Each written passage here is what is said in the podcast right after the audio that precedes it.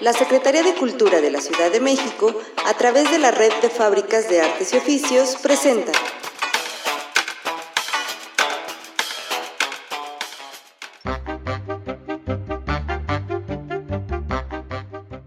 Faro Miacatlán.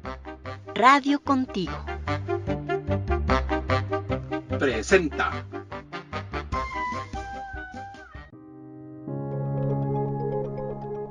...165 días después, aquí seguimos. Ha pasado casi la mitad del año, y Radio Contigo sigue al aire para darle voz y espacio a Milpalta. El paisaje de Milpalta luce adornado por varios volcanes inactivos, que en tiempos prehispánicos eran adoratorios naturales, como el Teutli y el Tulmiac. El volcán más alto es el Tlaloc, con 3.690 metros, seguido del Coatzin, con 3.510 metros sobre el nivel del mar. Nuestra alcaldía ocupa las estribaciones de la sierra Ajusco-Chichinahuachin, que separa al estado de Morelos de la Ciudad de México. Querido Escuchas, bienvenidos a esta emisión del 14 de junio de 2021. Les saluda Diego Rosales, servidor, quien nos acompañará los siguientes minutos. Y arrancamos con el primer segmento.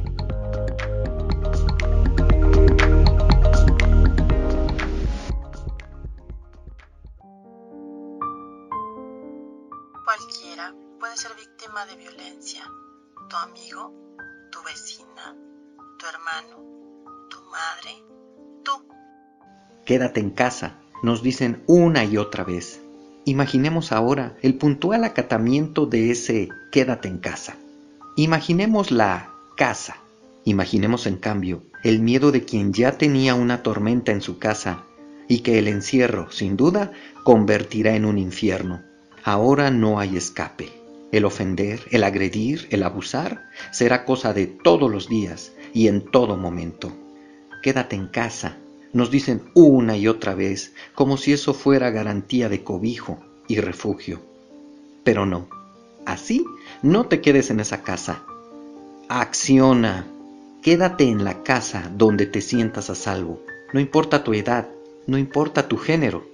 Contra la violencia familiar y la violencia de género existen refugios e instituciones del gobierno de la Ciudad de México que pueden apoyar a quienes no tienen una casa que les brinde seguridad. Acciona. Pide ayuda en los teléfonos 5533 5533 y 5658 1111. Quédate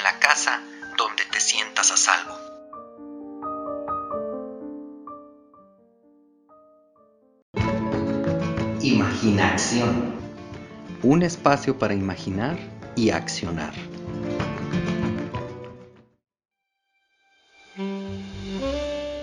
Hablemos de vampiros. Se dice que toda leyenda tiene un trasfondo de verdad. En el caso de los vampiros, podríamos explicar su existencia mediante una enfermedad que hace a quien la padece cumplir con muchas de las características que popularmente se le atribuyen a un no vivo. Esa enfermedad es la porfiria, un trastorno de la médula ósea y curiosamente también de la sangre, que hace del paciente una persona anémica y por lo mismo pálida y demacrada. En busca de terminar con la anemia, se sabe de enfermos de porfiria que inicialmente recurrían a beber la sangre de pollos y cabritos, y que al no surtir efecto porque la hemoglobina vía oral se digiere pero no causa mejoría, creían que la sangre animal no bastaba, razón por la cual atacaban entonces a personas dormidas. Les clavaban los dientes en las yugulares y carótidas y les chupaban la sangre.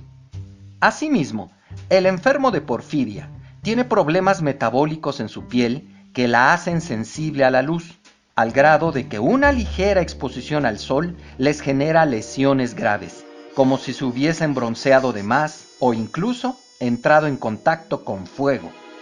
Por eso, algunos enfermos visten habitualmente ropas negras, amplios sombreros, guantes, enormes anteojos oscuros, suben sus cuellos y solapas y tienen absolutamente prohibido exponerse al sol, por lo que en lo posible tampoco circulan durante el día. Antiguamente llegaban a hacerlo envueltos por una capa negra. En tercer lugar, es común que a quien padezca porfiria sus dientes se les tiñan de un color rojo parduzco, como si acabasen de beber sangre. Además de que las sustancias que liberan al aire algunos vegetales, como el ajo, les alteren las enzimas de su cuerpo, generándoles fuertes malestares. No es de extrañar entonces que el enfermo de porfiria le huya al ajo.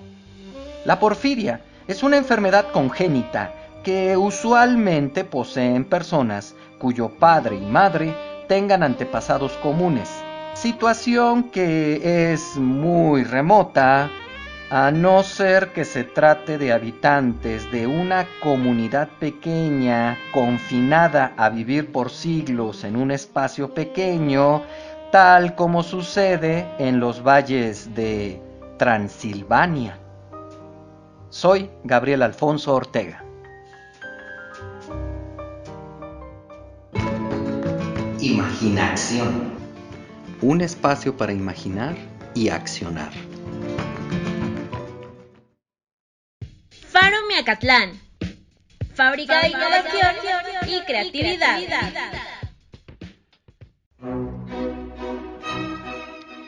De poetas y su poesía. Tal, estimados radioescuchas de Radio Contigo? Hoy iniciamos un recorrido por la poesía y sus creadores. Seguro que alguna vez, despistados, nos habremos preguntado, mm, bueno, ¿y qué es poesía? Pues entre las respuestas encontradas, elegí estas es la recreación escrita de las emociones humanas. ¿Están de acuerdo? Yo sí. Y esta otra. Es una reflexión emotiva. Muy interesante, ¿verdad? Pero esta creo que les hará pensar. Es un exorcismo del alma del poeta que hace salir sus emociones y sentimientos. Así que permítanme ofrecerles en esta ocasión los sentimientos de estos poetas publicados en el libro Poemas con Sol y Son, Poesía de América Latina para Niños. Y aquí va el primero. De Silvia Schiffer de Argentina, la palabrota. Una palabra palabritera despalabrábase por la escalera. Pobre palabra se apalabró palabrincando cada escalón. Cayó de cola la palabriza y palabrochóse flor de paliza. Despalabra, pala que brota, de ser palabra, ya es palabrota. Y ahora de David Chericián de Cuba, Lección de gramática. Mm, yo estoy, tú estás, y ella está, y él también. Y todos los que estaban, estuvieron y están muy bien. Estamos, estaremos, nosotros, ella y él estarán lado a lado y yo que estuve, estaré. Y si acaso estuviera alguien que no haya estado aquella vez, bienvenido, que estar es lo importante y que todos estén bien. De poetas y su poesía. Contigo en la distancia. Radio Contigo al aire. héroes y heroínas, hechos que forjaron el mito, narrados por Diego Rosales.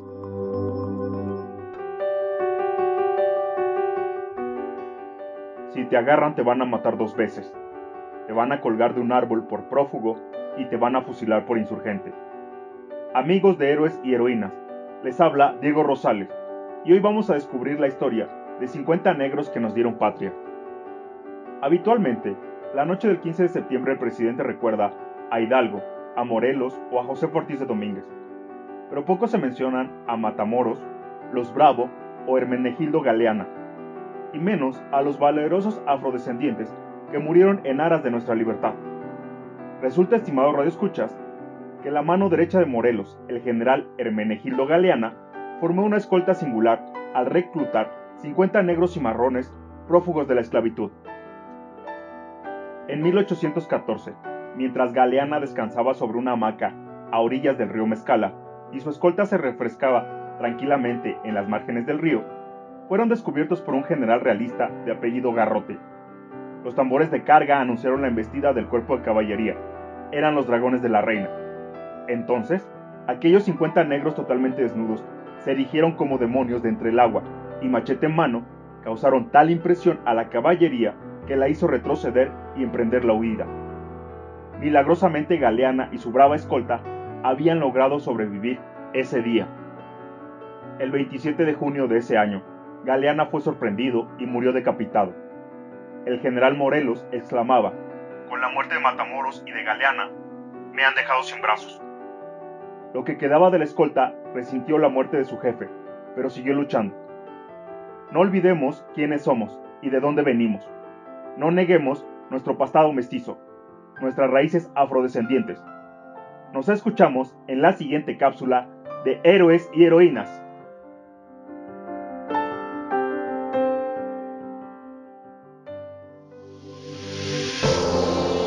Nos escuchamos en la próxima narración de Héroes y Heroínas. Hechos que forjaron el mito. Separados por la distancia. Pero siempre Radio contigo.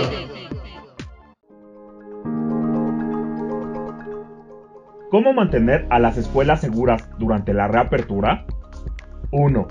Limpiar y desinfectar superficies de uso frecuente. 2. Lavarse las manos. 3. Colocar pupitres de 1 a 2 metros de distancia. 4. Adultos y estudiantes deben usar cubrebocas. 5. Usar espacios al aire libre. Y 6. Evitar aglomeraciones.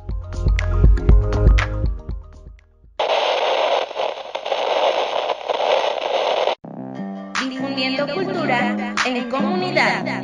Radio contigo, Un programa de radio diferente en el que encontrarás Temas de interés. para iniciar la semana Escúchanos todos los lunes. a través de YouTube Spotify y Facebook. Radio contigo. es nuestra voz.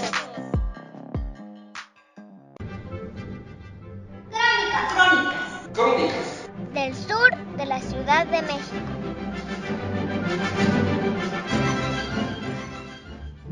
San Andrés Mixquic en 1960 representaba un sitio con grandes postales, en el que los canales, eh, las chinampas y los volcanes de fondo maravillaban tanto a propios como extraños.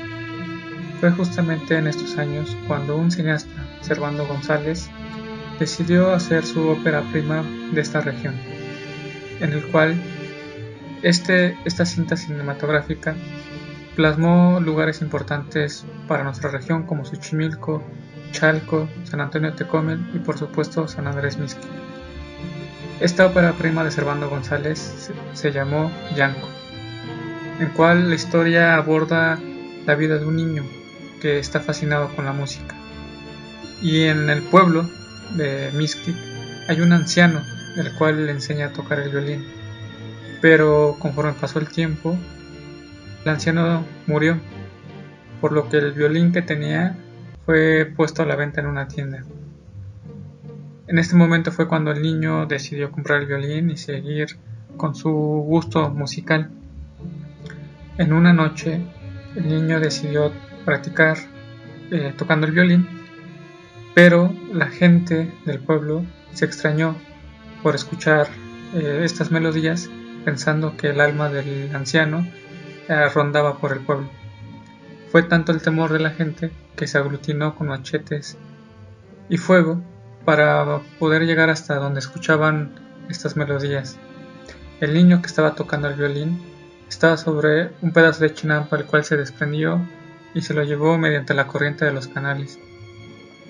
El niño fue tragado por el agua y cuando la gente llegó a donde escuchaban las melodías del violín solamente encontró este instrumento flotando.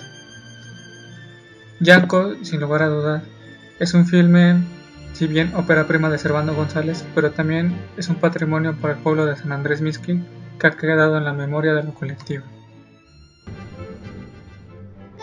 Crónicas. Crónicas. Del sur de la Ciudad de México.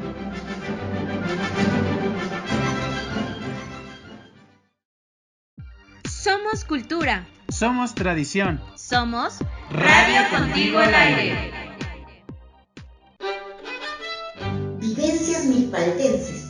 Difundiendo la tradición oral de nuestros pueblos.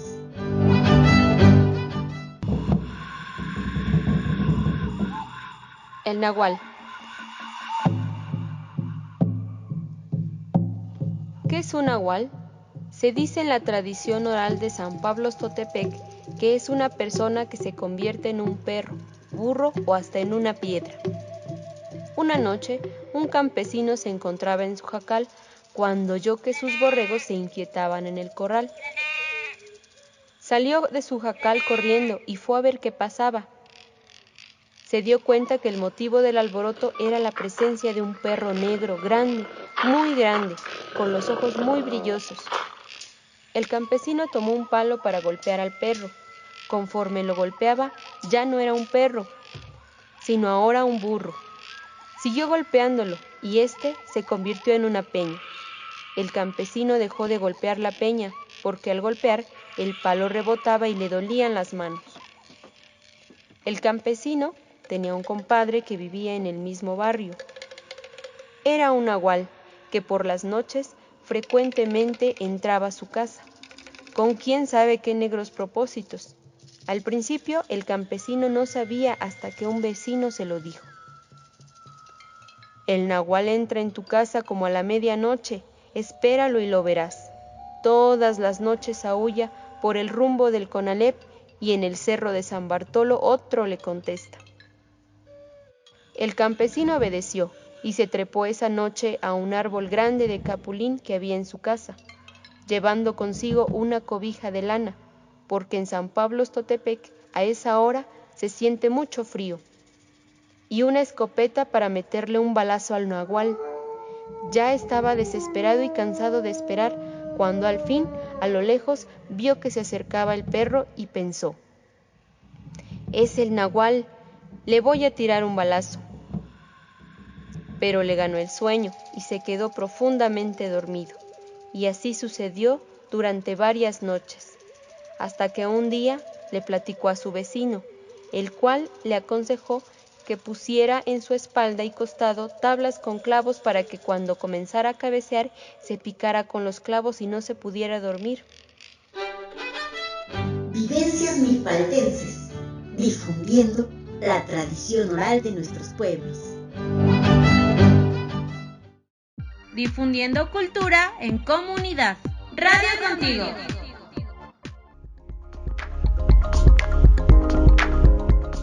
Ojos que nunca me veis, por recelo, por decoro.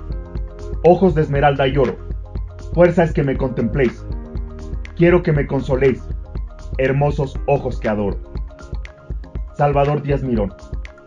Poeta, orador y periodista, dejó de existir un 12 de junio de 1928, luego de desmayar a culatazos a un alumno que lo había retado a pelear.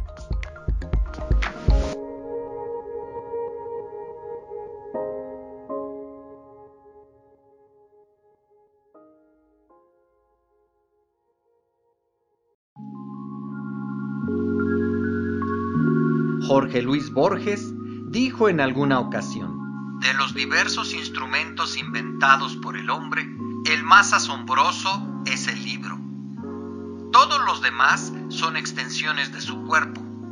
Solo el libro es una extensión de la imaginación y la memoria. Entonces, ¿qué estás esperando? Toma un libro y empieza a leer. Deja que la lectura te haga imaginar y descubrir mundos fantásticos.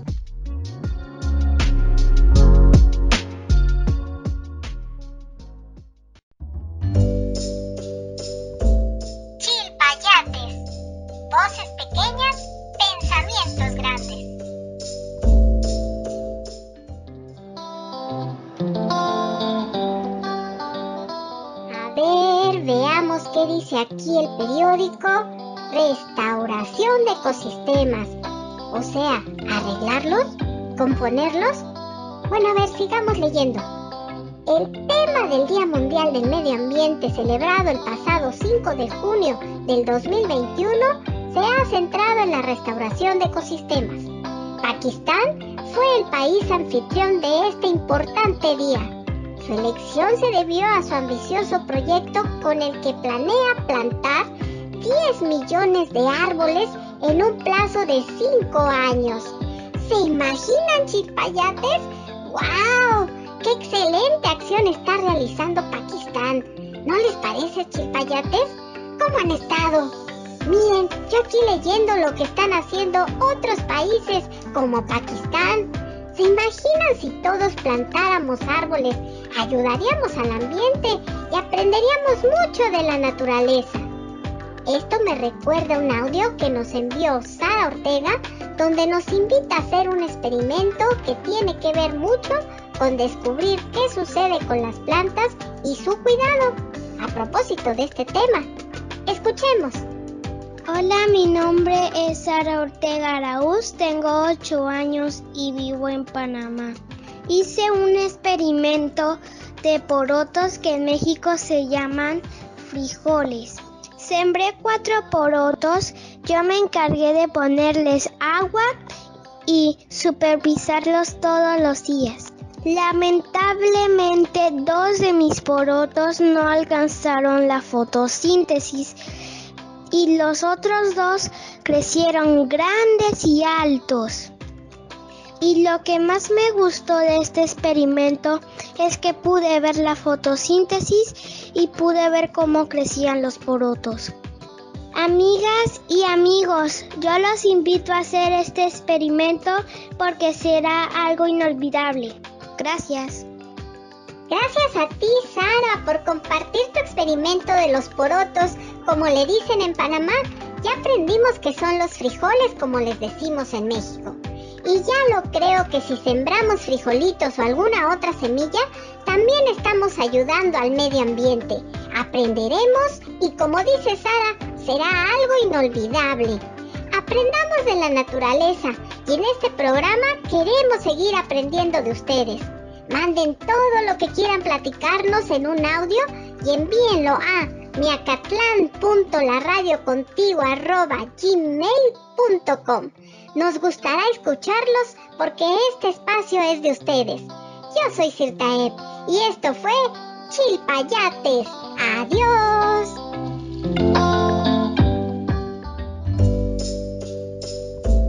Chilpayates. Voces pequeñas, pensamientos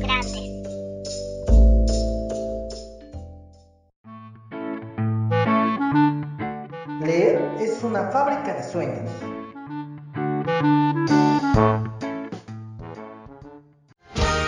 Déjame que te cuente una historia.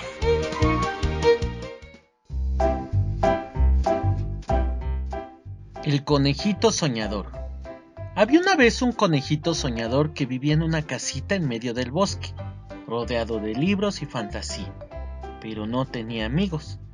Todos le habían dado de lado porque se pasaba el día contando historias imaginarias sobre hazañas caballerescas, aventuras submarinas y expediciones extraterrestres.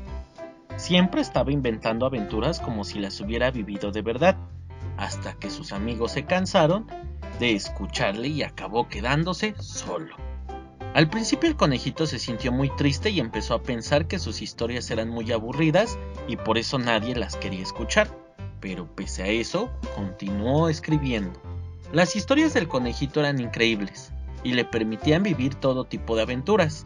Se imaginaba vestido de caballero salvando inocentes princesas o sintiendo el frío del mar sobre su traje de buzo mientras exploraba las profundidades del océano. Un día, mientras el conejito soñador leía entusiasmado su último relato, apareció por allí una hermosa conejita que parecía perdido. Pero nuestro amigo estaba tan entregado en la interpretación de sus propios cuentos que ni se enteró de que alguien lo escuchaba. Cuando acabó, la conejita le aplaudió con entusiasmo. Vaya, no sabía que tenía público, dijo el conejito soñador a la recién llegada. ¿Te ha gustado mi historia? Ha sido muy emocionante, respondió ella. ¿Sabes más historias? Claro, dijo emocionado el conejito. Yo mismo las escribo. ¿De verdad? ¿Y son todas tan apasionantes? ¿Tú crees que son apasionantes? Todo el mundo dice que son aburridísimas. Pues eso no es cierto. A mí me ha gustado muchísimo. Ojalá yo supiera saber escribir historias como la tuya, pero no sé. El conejito se dio cuenta de que la conejita se había puesto de repente muy triste, así que se acercó y pasándole la patita por encima del hombro, le dijo con dulzura, Yo puedo enseñarte si quieres escribirlas. Seguro aprendes muy rápido. ¿Sí? ¿Me lo dices en serio? Claro que sí. Hasta podríamos escribir juntos. Genial, estoy deseando explorar esos lugares, viajar esos mundos y conocer a todos esos villanos y malandrines, dijo la conejita. Los conejitos se hicieron muy amigos y compartieron juegos y escribieron cientos de libros que leyeron a niños de todo el mundo. Sus historias jamás contadas y peripecias se hicieron muy famosas y el conejito no volvió jamás a sentirse solo ni tampoco a dudar de sus historias. Y colorín colorado, este cuento se ha acabado. Déjame que te cuente una historia.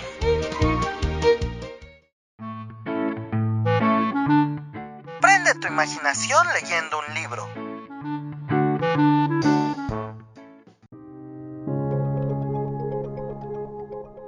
Caray, qué rápido se pasa el tiempo. Lamentablemente tenemos que despedir esta emisión. Gracias por escucharnos y no olviden sintonizarnos la siguiente semana. Cuídense mucho cuando salgan y sobre todo al ir a la escuela. Hemos esperado mucho este regreso como para volver al confinamiento. Se despide Diego Rosales. Hasta la próxima. Participaron en este episodio los facilitadores Flor Chavira con niños reporteros, Regina Rodríguez, con Radio Aventureros, Eugenia Ortega, Psicomotricidad para Discapacidad, Gabriel Alfonso Ortega, Teatro de Papel, Leopoldo Suárez, Animación a la Lectura. Voces invitadas, Mariana Salazar, Dianeri Argumedo, Andrew Rojas, Jesús Linares, Diego Rosales, Juana Reyes, Moisés Martínez. Locutor animador, Diego Rosales. Idea original y realización, Regina Rodríguez. Producción general, Flor Chavira y Regina Rodríguez. Musicalización, Flor Chavira y Regina Rodríguez. Edición de video, Regina Rodríguez. Colaboraciones especiales, Consejo de la Crónica de Milpalta.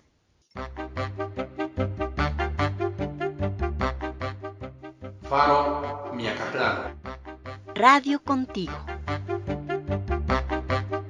Gracias por acompañarnos.